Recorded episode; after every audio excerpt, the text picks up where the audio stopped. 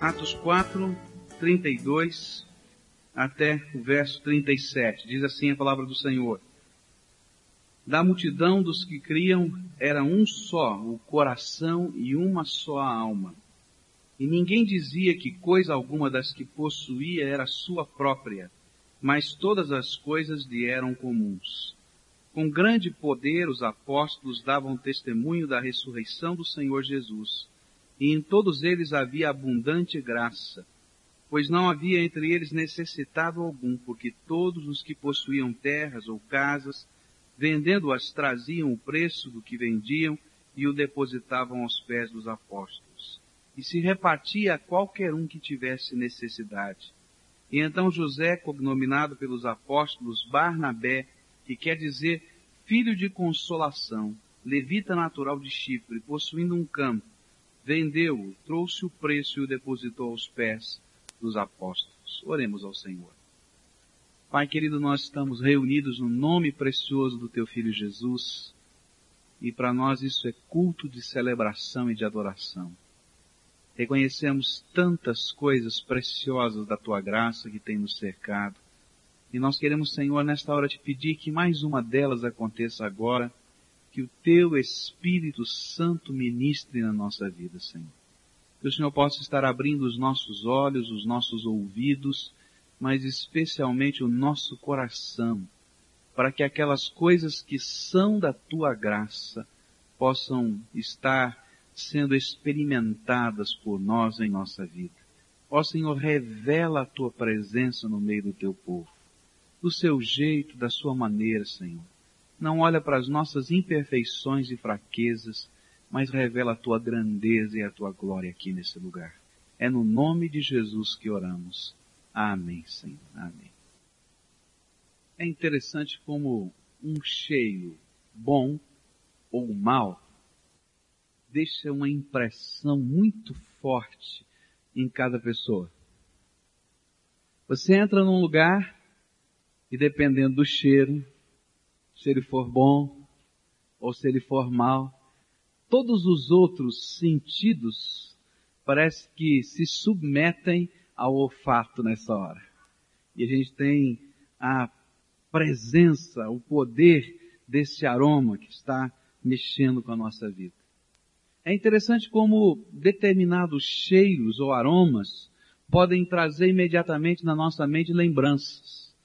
De repente a gente tem um determinado aroma e a gente consegue lembrar de coisas incríveis, de momentos que aconteceram, de lugares, imediatamente, porque eles estão fortemente associados. Quando eu leio esse trechinho da palavra de Deus, em Atos 4, 32 a 37, eu tenho a sensação de um perfume. É como se Lucas quisesse que nós pudéssemos perceber o ambiente da igreja, o momento daquela igreja, as coisas que estavam acontecendo, mas muito mais do que os fatos que aconteciam, mas aquilo que provocava no coração das pessoas o adentrar ao meio daquela comunhão tão especial da igreja. Por isso eu intitulei o sermão como o perfume de uma igreja. E para mim, em Atos 4, 32 a 37, era a maneira de, do, de Lucas tentar passar para a gente a descrição de um aroma, de uma coisa tão forte que a gente não podia perceber com os olhos, apalpar com as mãos, mas a gente podia sentir quando entrava no meio daquele povo, o povo de Deus na cidade de Jerusalém, naquele primeiro século. Eu queria tentar identificar cada uma das fragrâncias que compõem este perfume tão especial desta igreja e que eu tenho certeza que é vontade do Senhor que esse perfume esteja presente todo o tempo na sua noiva, que é a igreja de Jesus Cristo ao longo da história. Eu acho que as mulheres podem entender o que eu quero dizer, né? Geralmente as mulheres gostam de usar um perfume só, que as identifique. Não é assim? Aquele perfume que ela gosta e que quando ela chega naquele lugar, as pessoas sabem, olha, fulano passou por aqui, não é? Eu acho que o Senhor Jesus gosta que esse aroma, aroma e estas fragrâncias estejam na sua noiva, que é a igreja dele, em qualquer tempo e em qualquer lugar. Então, quais são estas fragrâncias aqui que denotam esse perfume que é o perfume da igreja? Quando eu leio os versículos 32 a 37, eu vou perceber que a primeira fragrância é a unidade desta igreja. Veja só os versículos, verso 32. Da multidão dos que criam era um só o coração e uma só a alma. Eu acho que era uma coisa tão impressionante que Lucas disse, olha, isso aqui é um tom de fragrância que é difícil até de descrever. Milhares de pessoas.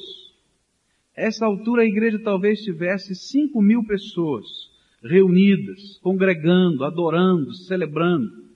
E quando nós lemos o livro de Atos, vamos descobrir que eram cinco mil pessoas de nacionalidades diferentes. Ainda que tivesse o background judaico, eles vinham de vários lugares do mundo. Alguns não sabiam falar o hebraico, só falavam a língua grega. Estavam divididos pelas suas culturas, pelos seus costumes, ainda que fosse uma igreja local, uma só igreja. Todavia, era só um, só um, o coração e a alma desse povo. Que coisa extraordinária! É algo que não dá para explicar, a não ser pela presença do Espírito Santo de Deus no meio daquela gente. Não dá para ter um só coração e uma só alma, um só sentimento, um só pensamento no meio daquele povo, se o Espírito Santo de Deus não estiver trabalhando de alguma maneira no meio desse povo. Se esse Espírito de Deus não estiver influenciando o pensar e o sentir das pessoas. O que estava acontecendo ali é que as pessoas conseguiam perceber, apesar de todas as diferenças que tinham, que elas eram irmãs em Cristo Jesus. E chamar o outro de irmão não era apenas um uso, um costume, mas era um sentimento. Nós estávamos divididos, nós estávamos quebrados, nós estávamos separados por todas estas coisas que são comuns aqui na Terra. Nós estamos separados por questão financeira, por estatura, conceito social, nós estávamos separados por nacionalidade, nós estávamos separados por culturas diferentes, mas o Senhor nos uniu. Aqui talvez no Brasil seja mais complicado a gente entender o que Lucas estava sentindo lá. Mas quando a gente vai a Jerusalém, a gente vai poder entender o que é que Lucas estava percebendo como perfume. Jerusalém, a cidade murada de Jerusalém, ela está dividida em quatro bairros. E esses quatro bairros são distintos, isso é claro que na atualidade, não é? E já há alguns anos. A gente tem o bairro cristão, a gente tem o bairro chamado bairro judeu, você tem o bairro árabe e você tem o bairro armênio.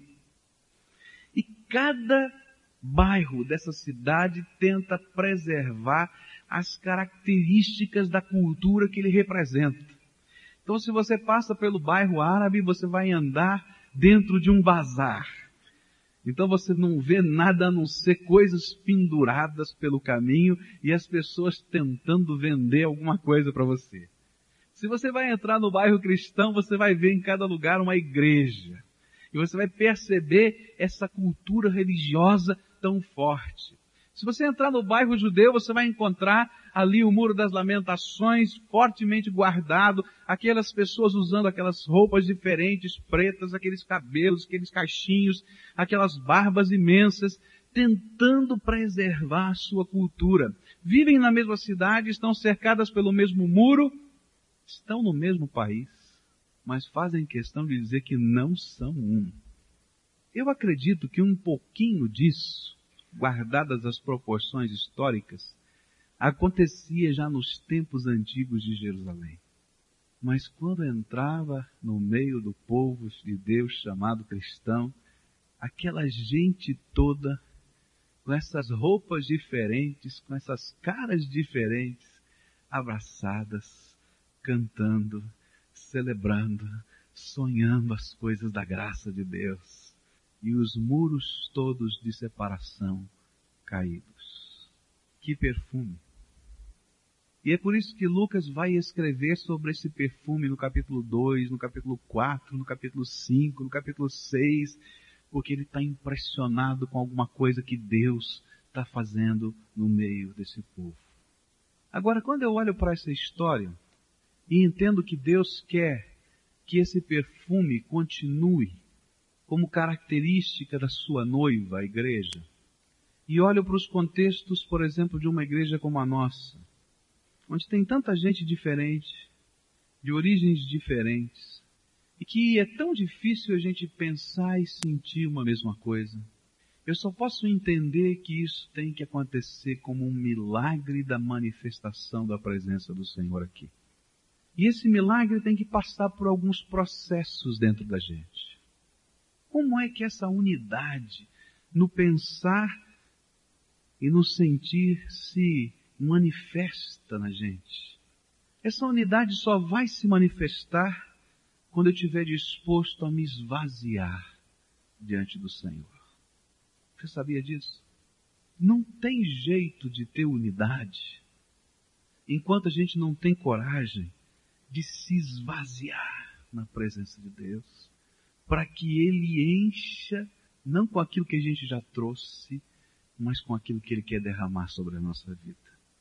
Nunca vai haver unidade enquanto eu não tiver coragem de depor aos pés da cruz do Senhor Jesus o meu jeito, a minha cultura, o meu poder, a minha sabedoria, o meu eu, os meus gostos, para que de alguma maneira a glória do Senhor seja tão maior do que as impressões que eu trago dentro de mim. Para mim, unidade na vida de uma igreja é antes de tudo sinal do senhorio de Jesus Cristo. Há um cabeça sobre nós, Jesus. Quando se tem um cabeça que é Cristo, então é possível viver unidade, no sentir e no pensar. Mas enquanto nós somos cinco mil cabeças, e Jesus é um acessório do meu raciocínio, então não há unidade nenhuma. Agora, unidade tem preço. Não pense você que unidade é barata. É caro. E é muito caro. Tem dois aspectos importantes do preço da unidade. O primeiro é o sangue de Jesus que foi vertido na cruz do Calvário. Não há como haver unidade sem Cristo Jesus ter derramado seu sangue, sangue para a nossa salvação. Sabe por quê? Porque toda a nossa dignidade foi nivelada por baixo. Sabe por quê? Pode haver unidade entre nós? Porque todas aquelas coisas que poderiam ser o diferencial da nossa dignidade, nos separando de pessoa para pessoa, foi nivelada por baixo em Cristo Jesus. Diz a palavra de Deus que Deus encerrou a todos debaixo do quê? Do pecado. Para usar de misericórdia para com todos. E Deus olhou com a mesma misericórdia, com a mesma graça, com o mesmo amor, com a mesma paixão e tomou o lugar tanto daquele sujo quanto engravatado na cruz do Calvário. E é o sangue dele que nos une e faz com que as nossas diferenças não tenham significado na eternidade. Às vezes a gente está brigando por algumas coisas que não vai fazer a mínima diferença na eternidade. E nós não temos a percepção de disto. Agora existe uma, um segundo preço. Eu não vou viver essa unidade, ainda que espiritualmente ela já esteja decretada desde o céu, que eu sou carente da graça, enquanto eu não me render e tomar a minha cruz. Foi isso que Jesus disse, se alguém quiser vir após mim, negue-se a si mesmo, tome a sua cruz e siga-me. Se eu não depositar ou não crucificar as minhas diferenças, eu nunca vou entender o que é dignidade da graça de Deus. Eu fico impressionado com o capítulo 3 do livro de Filipenses. E daria aí uma sugestão para você ler na sua casa. O apóstolo Paulo vai falar do problema do judeu para entender a sua salvação. Por que, que o judeu tem dificuldade de compreender a sua salvação em Cristo Jesus? Ele vai falar da dificuldade dele. É porque para a gente poder ser salvo, a gente tem que ser nivelado por baixo. E essa unidade vai acontecer aí entre os outros povos. E lembra que o judeu dizia, você é gentil, eu sou filho de Abraão. Ele disse, um dia quando eu me converti, eu tive que entender que todas aquelas coisas que representavam a minha dignidade mais alta não valiam mais do que o esterco. E essa é a palavra que está lá. Exatamente essa. E então eu joguei fora as coisas que representavam a minha dignidade. Judeu de judeu. Segundo a lei fariseu. E ele vai dando a ficha. Treinado aos pés de Gamaliel. E assim vai. Mas um dia, para entender a graça, eu tive que entender que essas coisas não valem nada. Unidade acontece quando um homem entende que o seu dinheiro não vale nada para Deus, que o seu poder não vale nada para Deus, que a sua história não vale nada na eternidade, que o seu background não vale nada na eternidade, e que se Deus não entrar com a graça na sua vida, ele vai desse jeitinho com tudo isso para o inferno. E aí então ele pode olhar um irmãozinho, talvez não tenha nada dessas coisas que ele acha que é o orgulho da sua existência, mas ele vai ver o sangue de Jesus sobre aquela pessoa. E ele vai dizer, esse aqui é um rico, bendito, santo, regenerado e transformado pelo Senhor Jesus. E nós somos membros da mesma família. Unidade é quando a gente tem a capacidade de olhar para as mesmas coisas que Deus quer que nós olhemos. A gente tem uma mesma visão. Eu olho para frente e não vou ver aquilo que me interessa ou aquilo que eu estou buscando, mas eu vou olhar para aquilo que Deus quer que eu busque. Só o Espírito de Deus faz. Agora, quando um povo é capaz de viver esse tipo de unidade, numa sociedade onde existiam escravos e senhores, e juntos, de mão dada, louvando a Deus, estava o senhor e o escravo. Numa sociedade onde mulher não podia entrar em determinados lugares, só homens entravam, e de repente estavam lá irmanados adorando a Deus. Era alguma coisa que o mundo olhava para dentro e dizia assim, que coisa extraordinária. É apaixonante ver esse povo. Eu não consigo entender a cabeça deles está tão fora do nosso jeito de ser e de pensar, mas tem alguma coisa diferente e extraordinária acontecendo aqui. Sabe por que nós não conseguimos ter unidade em amor com os nossos irmãos? É porque às vezes nós nos sentimos vasos tão grandes, tão grandes tão grandes que não dá para encher com a graça até a boca. Mas na hora que a gente se sente aquele vaso pequenininho, uma gotinha da graça de Deus transborda. E a gente pode estar unido nessa graça. Como é que Deus ministra esse perfume, essa fragrância da unidade em amor através de você nesta igreja? Como é que esse perfume se espalha nesse ambiente através de você? porque o reverso é verdadeiro. Quando falta unidade, existe mau cheiro, não perfume. Já conversou com alguém arrogante? Não dá a sensação de mau cheiro? Hum, pedante esse cara, né? Como é que o Espírito de Deus ministra perfume na tua vida? O segundo aspecto que eu queria destacar com vocês é desprendimento. Que perfume essa igreja tinha. A presença do Espírito Santo igualou as pessoas, mas a presença do Espírito Santo no coração fazia com que houvesse desprendimento. Versículo 32 diz assim: Da multidão dos que criam eram um só o coração e uma só a alma. E ninguém dizia que coisa alguma das que possuía era sua própria, mas todas as coisas lhes eram comuns pois não havia entre eles necessitado algum, porque todos os que possuíam terras ou casas, vendendo-as, traziam o preço do que possuíam, melhor, traziam o preço do que vendiam e o depositavam aos pés dos apóstolos, e se repartia qualquer um que tivesse necessidade. Desapego é a segunda fragrância desse perfume. Havia entre eles uma tamanha consciência da presença do Senhor Jesus, que lhes era claro, mais claro, que o reino de Deus vinha em primeiro lugar. Que o reino de Deus estava chegando em primeiro lugar na vida deles. Segunda fragrância é desapego. Havia dentro deles aquela consciência tão forte de que Jesus estava no meio deles. Tão forte, Jesus está aqui que o reino de Deus estar em primeiro lugar era a coisa mais natural. Não dava para ser diferente. O reino de Deus em primeiro lugar. Então, na mente dele estava esse sentimento.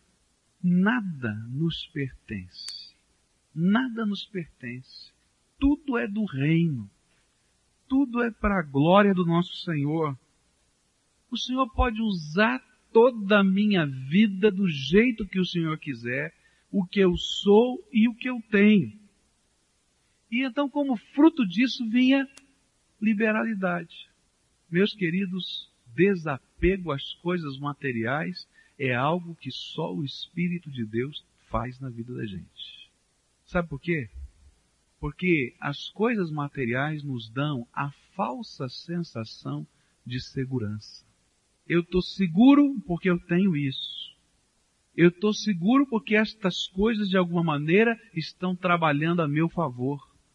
Eu estou seguro porque eu estou projetando o meu futuro e o futuro dos meus filhos segundo aquilo que eu realizei e que eu fiz com a minha mão. Só que isso tudo é uma grande ilusão quando a gente consegue perceber a grandeza da graça e do poder de Deus.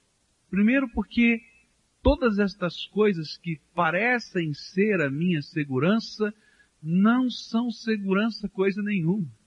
Porque a traça e a ferrugem corrói, porque elas não atingem todas as áreas da expectativa da minha vida.